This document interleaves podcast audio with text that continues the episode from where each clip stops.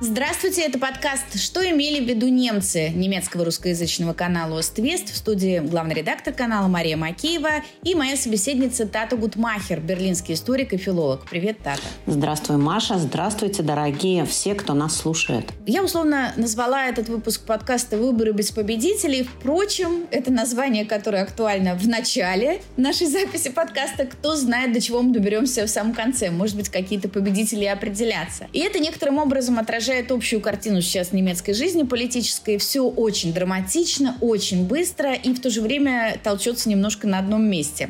Я говорю о немецких выборах, которые состоялись, но с такими результатами, что непонятно, никто будет канцлером, никогда в Германии будет правительство. И понятно только, что в ситуации неопределенности Ангела Меркель пересидит, видимо, все-таки Гельмута Коля и в декабре станет самым долго правящим немецким канцлером современной истории Германии и какой аспект истории выборов, истории голосования вот этого 2021 года не возьми, все получается какой-то скандал. Но ведь это не очень типично для немецкой политики, не правда ли, Тата? Слушай, а давай зайдем, вот как этнографы, которые, в общем, не родились в Берлине, совсем с другой стороны, как оно выглядело, как оно было. Ты знаешь, я в Берлине живу давно, я привыкла, мне здесь нравится. Я давным-давно привыкла кокетничать и говорить, ах, какой у нас в Берлине бардак. Я поросенок и не стыжусь. Да? Я люблю шутить, что будто бы и не уезжала. Вот вызываешь электрика и ждешь его потом полторы недели,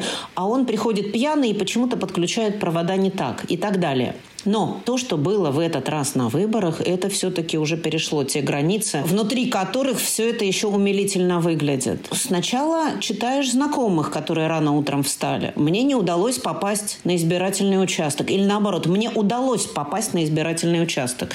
Думаешь, боже мой, что происходит? И вдруг Выясняется, что в городе не просто, не просто обычное такое вот э, раздолбайство, а полная катастрофа. То есть бюллетени перепутали э, между Шарлоттенбургом и Фридрихсхайном. Какой-то курьер не знает, который поехал за, уч... за бюллетенями, не знает, куда идти. То есть организационная катастрофа за всякой гранью понимания. То есть я специально потом сверилась уже с немецкой прессой, потому что хорошо, может быть, у меня мой информационный пузырь и мои друзья и подруги с Facebook Фейсбука, а также личные друзья и подруги, сами, может быть, неорганизованные люди. Но немецкая пресса подтвердила это все еще в тот же день, на следующий день и так далее. Первые сигналы о том, что в бюллетенях путаница. Они были во Фридрихсхайне уже в 10 часов утра. Кто-то пытался дозвониться в избирательную комиссию, не смог. На каких-то избирательных участках бюллетени закончились уже в 14.00. Куда это годится? Бедные несчастные представители этих избирательных участков в поисках бюллетеней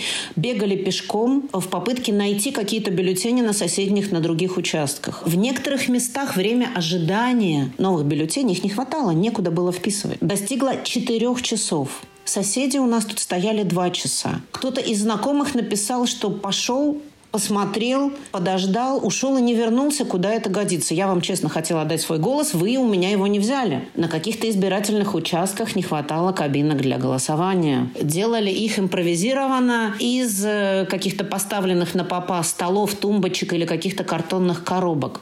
Это правда, это не я придумываю. То есть, действительно, кто-то сдался и ушел. Кому-то повезло. Кто-то хвалился из знакомых. Мы торопились, и нас пропустили люди. Но это мало где так было. Перед школами, в школах, в основном ведь избирательные участки находятся, не была организована возможность для старичков, которых здесь все-таки довольно много пожилых, но даже у нас в Кройцберге, который сравнительно молодой район, им негде было присесть. То есть многие пожилые люди, они, конечно, выносливые, крепкие, они очень хотели отдать свой голос, но они были не в состоянии стоять, их просто было жалко. Но что касается тех, кто не в состоянии стоять, все-таки можно было еще голосовать по почте. А вот что изначально внесло бардак э, берлинские выборы, по-моему, это одновременное проведение в один и тот же день выборов, да еще таких многоступенчатых, по стольким пунктам нужно было голосовать, mm-hmm. и, в общем, провести какое-то время на избирательном участке. И все это сочеталось с проведением берлинского марафона, самого быстрого марафона на свете, праздник спорта, где устанавливаются рекорды, в общем, вот это все.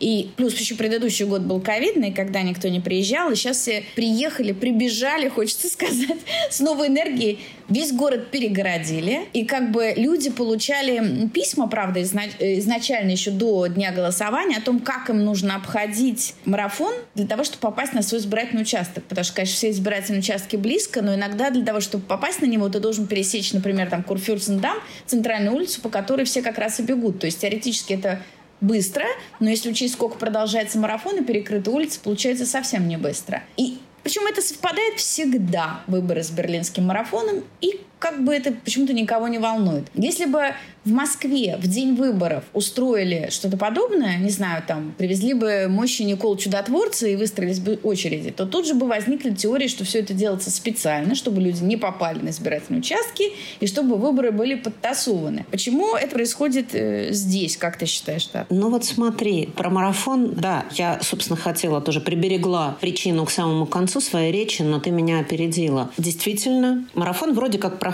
через нашу западную часть, я вот на западе живу немножко залезает в центр города, в Митте. Вот.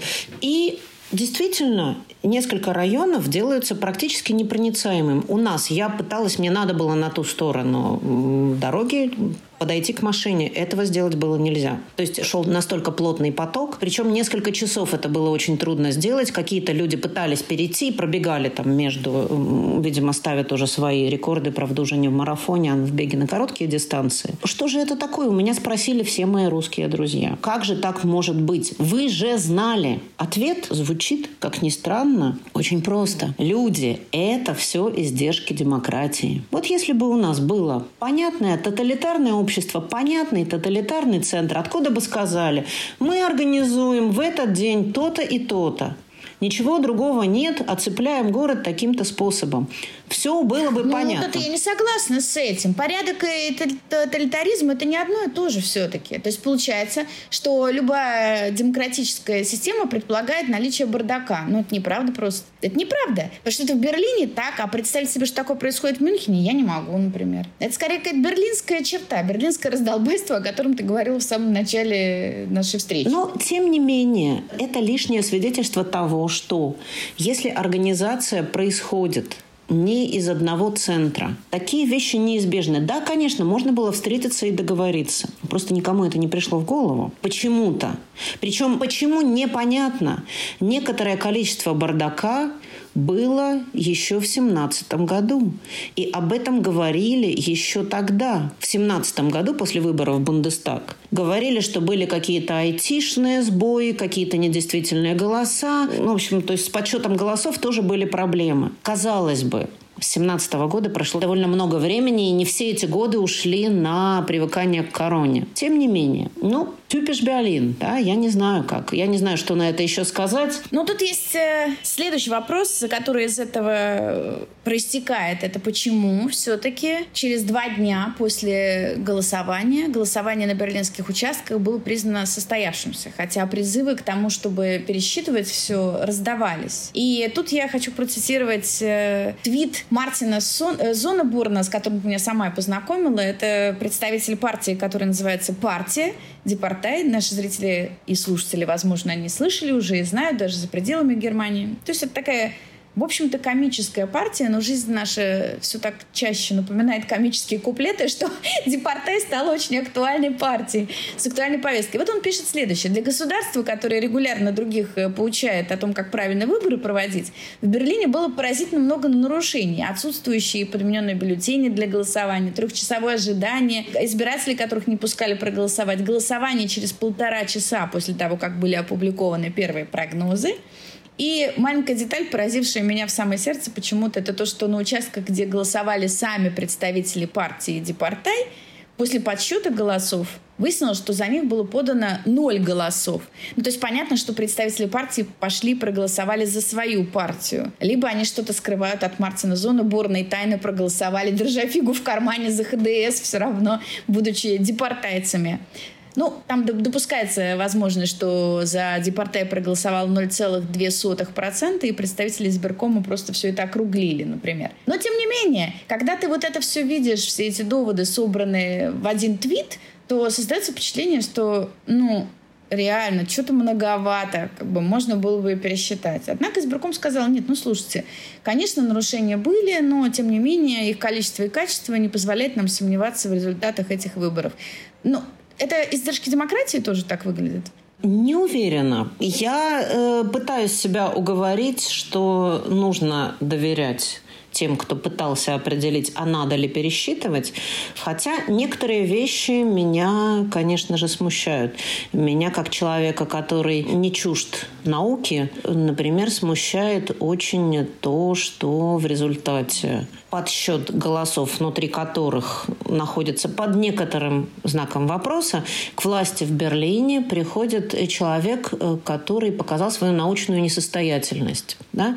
И вообще оказался в центре скандала, связанного как раз с научной деятельностью. Я имею в виду Франциску Гефай которая теперь должна быть у нас бургомистеркой. Да. Я против слова бургомистерка в контексте научной деятельности. Если ты филолог, ты не должна говорить бургомистерка. Может быть, как раз а наоборот. если ты это допускаешь, тогда дай возможность Франциске Гефае быть немножечко несовершенной. Как раз наоборот. Филолог, лингвист. Устанавливает правила, а мы все по ним играем, правда? Нет, я... Ты нет, это хотела я... тоталитарно нет, сказать. Нет, я хотела сказать э, совершенно конкретную вещь, что тот человек, который занимался разоблачением научной деятельности Франциски Гефай. Это английский э, лингвист, э, специалист по английскому языку, который, вообще-то говоря, занимается еще и той проблемой, которая называется по немецки «gendern», то есть как правильно называть тех людей, которые имеют другой гендер и идентифицируют себя с другими гендерными. То есть это феминисты затравили Гефая? Нет, он, конечно, безусловно, безусловно, он феминист, но Стефанович, Анатолий Стефанович, он действительно э, человек, который специально изучал и очень много опубликовал на тему правильного называния, правильного обращения к людям с, с различными гендерными, так сказать, особенностями. Подожди, я немножко запуталась. Я тебя просто подколола по ходу пьесы по поводу бургомистерки, но суть же претензий к ней, к ее докторской диссертации с этим никак не связаны или связаны? А, нет, ничуть. Дело совсем в другом. Значит, короткий, короткая справка. Франциска Гефай написала диссертацию, чтобы приобрести докторскую степень. Как известно, фрау-доктор, то есть фрау-доктор Гефай, звучит чуть более гордо, чем просто фрау Гефай. В немецких обычаях докторский титул прибавляется к имени и фамилии. А тут вдруг свободный университет лишает ее докторской степени, которую она получила в 2010 году. Ну, сама сначала отказалась, насколько я помню. Но университет сказал, э, нет, у нас так не принято. У нас принято, что мы сначала даем степень, а потом разбираемся, и если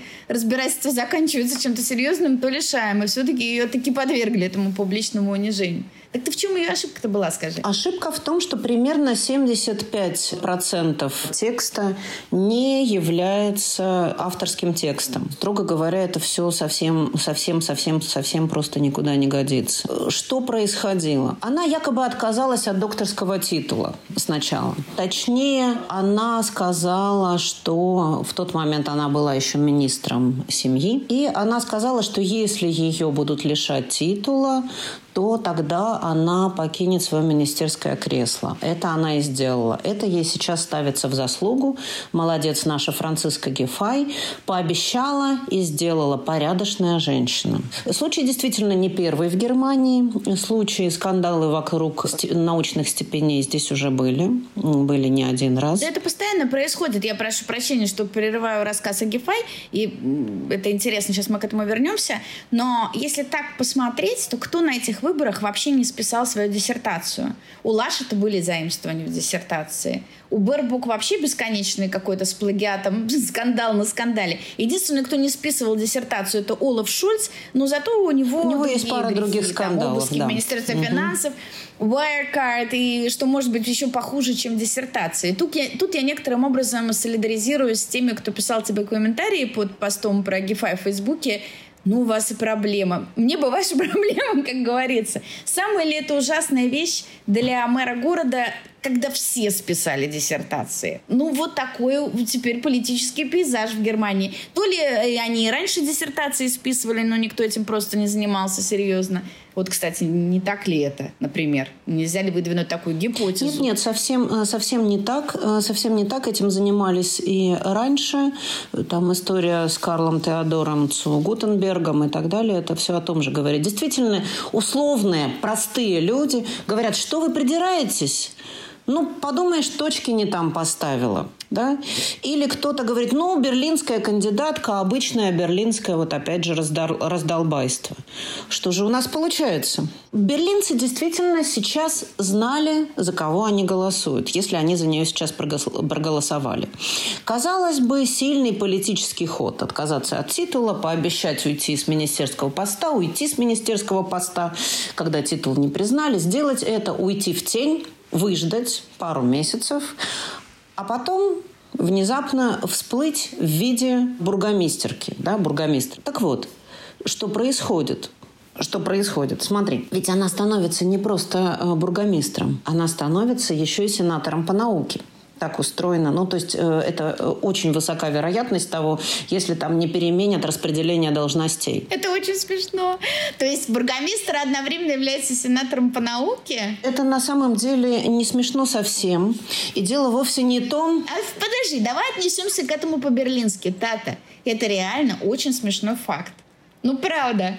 Ну, подумай. Или ты что, о боже, что будет с немецкой наукой? На самом деле ничего плохого, думаю, с ней из-за этого не будет. Не знаю, не знаю. В Берлине три университета, которые совершенно, ну, то есть э, они в европейском рейтинге занимают довольно э, высокие места. И я совершенно не склоняюсь относиться к тому, что произошло легкомысленно. Это вовсе не та ситуация, когда вот у нас тут пандемия, э, климатическая катастрофа, а вы тут о том, правильно ли оформляют свои цитаты немецкие политики.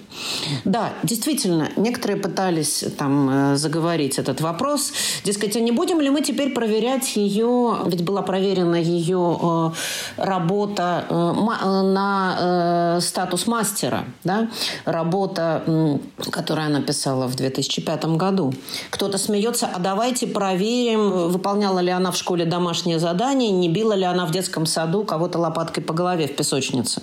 Но мои дети учились в Германии, и я знаю, что правильно оформлять цитаты здесь учат в старших классах школы, так что избежать этого нельзя. Тат, я тебя обожаю, потому что ты аним... анимичилась. Давайте не будем об этом говорить в контексте у нас тут пандемия и глобальное потепление, но давайте поговорим об этом в контексте мы приехали из э, дорогой Российской Федерации. Ну, серьезно, если самый большой грех человека, что у него неправильная диссертация, списанная на 75%. А, кстати, какая тема диссертации была у Гефай? Дело в том, что тема диссертации – это тоже отдельный вопрос, э, довольно скользкий. Дело в том, что про это как раз довольно мало говорится, потому что большинство журналистов, которые брали интервью у нее, у других людей на этот счет, абсолютно не в курсе, что такое научная работа. Дело в том, что ее работа – это не просто слабость ее работы, не просто в том, что это плагиат или неправильное цитирование. Это основные проблемы, это проблемы непонимания того, как устроена научная деятельность. Европейский представитель одного из округов пишет в своей работе о европейской политике своего округа. Там нет ни критической дистанции, ни аналитической компетентности. То есть она говорит... Подожди, а ты читала ее докторскую диссертацию? Да. Ничего То есть себе. это э, работа, себе. Она, э, работа, она тонкая. Там очень мало страниц. Она даже как магистерская диссертация с трудом могла бы быть рассмотрена. То есть там недостатки на глобальном уровне. А нет ли претензий случайно к свободному университету, который вот эти все доводы разумные не приводил в момент, когда давал ей докторскую степень? И только после вот. дополнительной экспертизы, да, возмутился. Именно, да, да. У нее довольно мутная научная руководительница, такая госпожа, по-моему, ее Таня как раз зовут Берцель. Вот. Э, интересно, читала ли она ее вообще. Потом то, что проделывала Гефай, там, ну, что-то вроде заочного образования происходило. То есть, э, на самом деле, вот эта возможность докторантуры, вообще-то говоря, предоставляется только лучшим выпускникам, а у нее и магистерская диссертация никуда не годится. И вообще, что произошло? Да, действительно, что сделала комиссия, которая выдала ей эту степень? Это людей очень сильно заботит. Дело в том, что падает научная, падает институт репутации. Мы об этом привыкли говорить в связи с Россией, что нет института репутации. Но похоже, что институт репутации нет и в Европе тоже. Посмотри, она сама говорит в интервью, по-моему, Бильдо, она говорит довольно, так сказать, лихо и, на мой взгляд, почти грубо на вопрос, а не беспокоитесь ли вы, что это как-то повлияет на ваши рейтинги? Она отвечает что-то вроде берлинцам пофиг.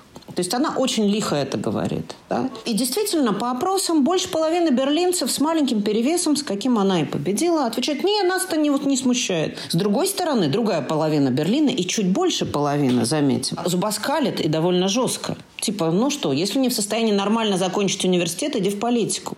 Но разве Берлин не управляется людьми как раз такого рода? Люди, которые, в общем-то, не являются никакими профессионалами ни в какой области, очень часто бывают политиками. И среди городских э, политиков Берлина таких очень Да, много. конечно. Но для ученых плевок в лицо нас всех тошнит. Они действительно буквально этими словами и пишут. То есть научным сенатором Берлина, человеком, который курирует научные учреждения, становится человек, который даже не в состоянии правильно расставить кавычки в, собственном, в собственных текстах. Как мы, педагоги, теперь будем объяснять своим студентам, что мы выгоняем из университета за плагиат, а при этом нами руководит сенаторка, да, которая да? Ну хорошо, студентам ты не годишься, а вот э, политикам устроиться всегда можно, шутят теперь э, многие э, профессора. Как может нами руководить человек, который не в состоянии правильно поставить кавычки? Училки против Франциски Гефай. Это звучит все равно очень смешно. Нет, ничуть не смешно. Это мошенничество. И, конечно, другой вопрос, почему университеты не, оказались не в состоянии проконтролировать качество работы. Это действительно серьезный вопрос. Но то, что было сделано, это мошенничество. Это мошенничество. Есть вся информация доступна в интернете. Всякий желающий может посмотреть. Есть э, специальные программы, которые, собственно говоря, и находят степень соответствия одного текста другому тексту. Так что... Но, тем не менее, достаточное количество людей в Берлине, в общем, добрую половину, не добрую в смысле хорошую, а большую половину если так вообще можно выразиться. Короче, половину, по крайней мере, берлинцев это совершенно не волнует.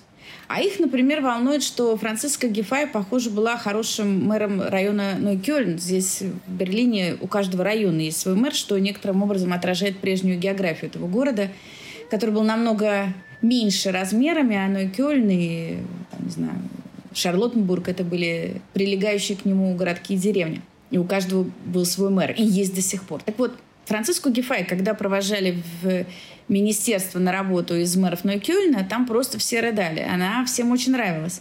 И точно не кавычки там имели значение. Наверное, она не должна быть сенатором по науке, но таким ли плохим она будет мэром в результате этого всего? Если ученые будут действительно ей выказывать свою фи на протяжении всего следующего избирательного цикла, это будет очень интересно и справедливо, на мой взгляд. И будет круто. Вопрос, насколько у людей хватит запала, да, это все помните, потому что слишком много событий, и тут все происходит примерно как в России. Так много событий, что даже и не до института репутации и так далее. Но это то, то самое, что течение времени, которое довольно трудно на самом деле как-то изменить, остановить, да? Как на самом деле очень трудно преодолеть насильственное внедрение феминитивов, оно все равно, тем не менее, они все равно, тем не менее, каким-то образом оседают в итоге в жизни.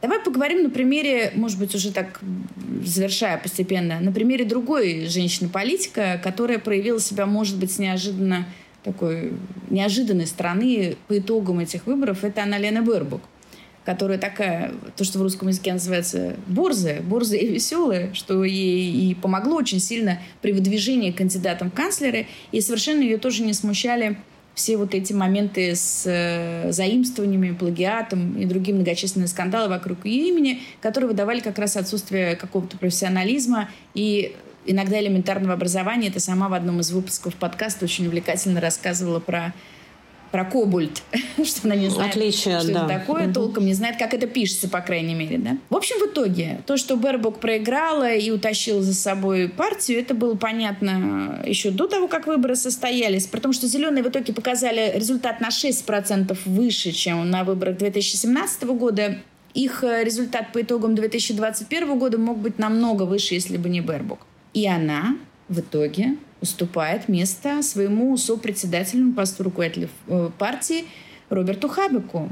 И сейчас это, правда, все на уровне пока близких к партийным кругам информации, но тем не менее все говорят о том, что вице-канцлером будет все-таки Хабик, а не она. И какой вообще ей достанется пост, это вообще непонятно, что ей вообще в итоге достанется. И она совершенно, так сказать, виктивно отходит в сторону при этом. С точки зрения феминистского аспекта события, это, наверное, очень большое поражение, кстати, потому что когда выдвигалась Бербук, именно потому что она была женщиной, а речь идет о партии зеленых, весьма прогрессивной в этих вопросах, у нее как раз и был как бы дополнительный boost, дополнительный uh-huh. шанс, да, дополнительные проценты, что ли, для того, чтобы выиграть. У зеленых практически как бы не оставалось других вариантов, кроме как ее выдвинуть.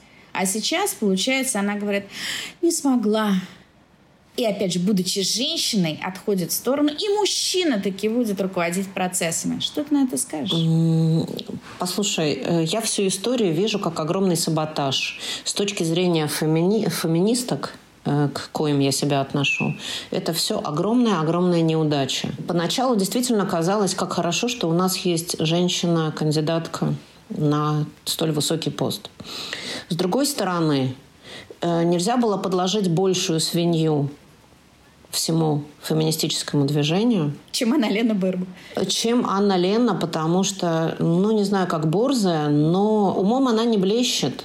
Да, она хваткая. Да, она... Хваткая, именно это, об этом и речь. Да, она это необходимое... смелая, решительная. Да, это необходимое свойство для политика. Но, э, к сожалению, она не очень умна. И это катастрофично. И то, что она сейчас, скорее всего, уходит в тень, это абсолютно неизбежная штука. Это не имеет отношения ни к э, феминизму, ни к его дискредитации. Просто ей банально не хватает ума, образования, умения себя вести и так далее. Как пошутил и грубо высказался э, наш с тобой э, знакомый, которого ты упоминала, председатель Депортай, он сказал, что делать-то нам, вообще говоря, нечего. У нас выбор между клоуном Лашетом, мошенником Шольцем и дурочкой Бербок. И это чистая правда. Там э, все хуже. Мне лично чуть приятнее других Лашет. Я не считаю, что а. улыбаться это плохо. Ты в одиночестве. Ты в одиночестве. Вот. Шольц выиграл только потому, что он в нужный момент отошел в сторону и замолчал. Ну, подожди секунду. Лашет улыбался, как мы помним, крайне неудачно, в неудачном месте, в неудачное время за спиной Штайнмайера, который про чувственные слова говорил пострадавшим и родственникам погибших от наводнения на западе Германии. А Лашет просто отвлекся, что называется, и будучи человеком веселого, легкого нрава, угу. слишком смешливым, он э, значит, смеялся каким-то посторонним совершенно шуткам, но он стоял прямо перед камерой. Это было кра- крайне неудачное поведение и роковое. Так-то весельчаком быть, наверное, хорошо, но когда человек не умеет это в нужный момент, так сказать, э, попридержать, наверное, это не очень хорошо. Ну да. Поэтому, да, поэтому что значит смеяться? Что, я не считаю, что смеяться это плохо, сказал ты. Наверное, ты не имеешь в виду этот случай, а именно этот случай, только он в плане смеха ставится ему в вину. На самом деле, в этот момент была решена судьба ХДС на выборах и его в качестве будущего канцлера. Разве нет? Да, и мне очень жаль, что это так произошло, потому что Шольц не вызывает у меня большого воодушевления. Хорошо, у него есть опыт и якобы политическая непотопляемость, которая на самом деле является оборотной стороной стороны, стороной того, что с него все немножко как с гуся вода. Он такой немножечко флюгер и поворачивается туда, куда ветер дует. Да? Что он? Боролся за, против капитализма за новую э, экономическую систему? Да все равно голосовал потом так как, э, так, как было нужно, когда сидел в парламенте. Он готов идти на компромиссы. Но, но это оборотная сторона того, что он на самом деле может сотрудничать хоть с чертом. Что он построил социальное жилье в Гамбурге, сделал вклад э, в улучшение условий жизни, хочет повысить зарплату, все прекрасно. Но э, мы с тобой говорили про его не просто ошибки, а совершенно кошмарные э, моменты в его биографии про рвотное средство, про э, Г-20 и так далее. Молчит и не отвечает. Но он немножко скрывал налоги, он немножко, там, скандалы с ComEx, Wirecard и так далее. И в любом случае мы знаем, что это человек, который практикует э, кумовство, так сказать, в политике. Так, ну под, подожди, подожди. Ты все-таки, понимаешь, с каких позиций вот э, так грустно говорить о том, что произошло на выборы, какие все это ужасные люди? Я скажу так, что среди политиков да и вообще людей, среди всех людей, есть ли разве идеальные люди? Есть ли они? Может быть, э, это не самые большие беды, которые ты перечисляешь. Если, опять же, вспомнить, из какой страны приехали мы, какие там бывают подчас политики, никого это совершенно не смущает. Не будем сейчас долго перечислять все возможные грехи, но как только ты просто перестанешь сравнивать с каким-то недостижимым идеалом, а сравнишь э, с составленным э, не идеалом, то ты поймешь, что все не так плохо. И я как наблюдатель, например, на этих выборах хочу сказать, это классные выборы. Это настоящие выборы и настоящая предвыборная борьба. Это просто очень круто. И то, что такую роль играет случай, какая-то маленькая ошибка может все перевернуть, и в ходе этой предвыборной кампании столько раз все вот эти песочные часы переворачивались. Сначала Бербук точно будет, потом нет Лаши точно будет, и в результате Шольц – выходит на передний план. Это удивительно, это очень клево. Смотри, с одной стороны, ты говоришь, что как бы решаю... Я с тобой не буду спорить, это действительно настоящие выборы, они действительно так выглядят. Действительно, и даже то, что сейчас э, там наверху никак не могут взвесить, что и в какой пропорции, так сказать, с чем соединять. Тем не менее, да, это не просто набор случайностей, который привел к тому, к чему он привел. Почему СПД набрали такое количество голосов? Э, дело не только в том, что у других были скандалы, там вот Лашет посмеялся, у Бербок были проблемы с э, ее биографией, с книжкой, а Шольц молчал и выиграл только потому, что у него был покерфейс. Нет, нет. Хотя действительно сейчас такой странный момент, да, собственно, он всегда, наверное, таков. В политике от кандидата зависит часто больше, чем от партии. Но все-таки, смотри, ведь на самом деле, если очень пристально поизучать программы, поизучать пункты, то, что можно до сих пор посмотреть на Валомате, да, это такой ресурс, где можно попытаться ответить на разные вопросы и сравнить свои ответы с ответами разных политических партий. Так вот. Ну, типа теста. Какой немецкой партии вы принадлежите? Так вот, э, СПД очень сильно подвинулся налево. По ряду вопросов он совпал с зелеными и с Делинке.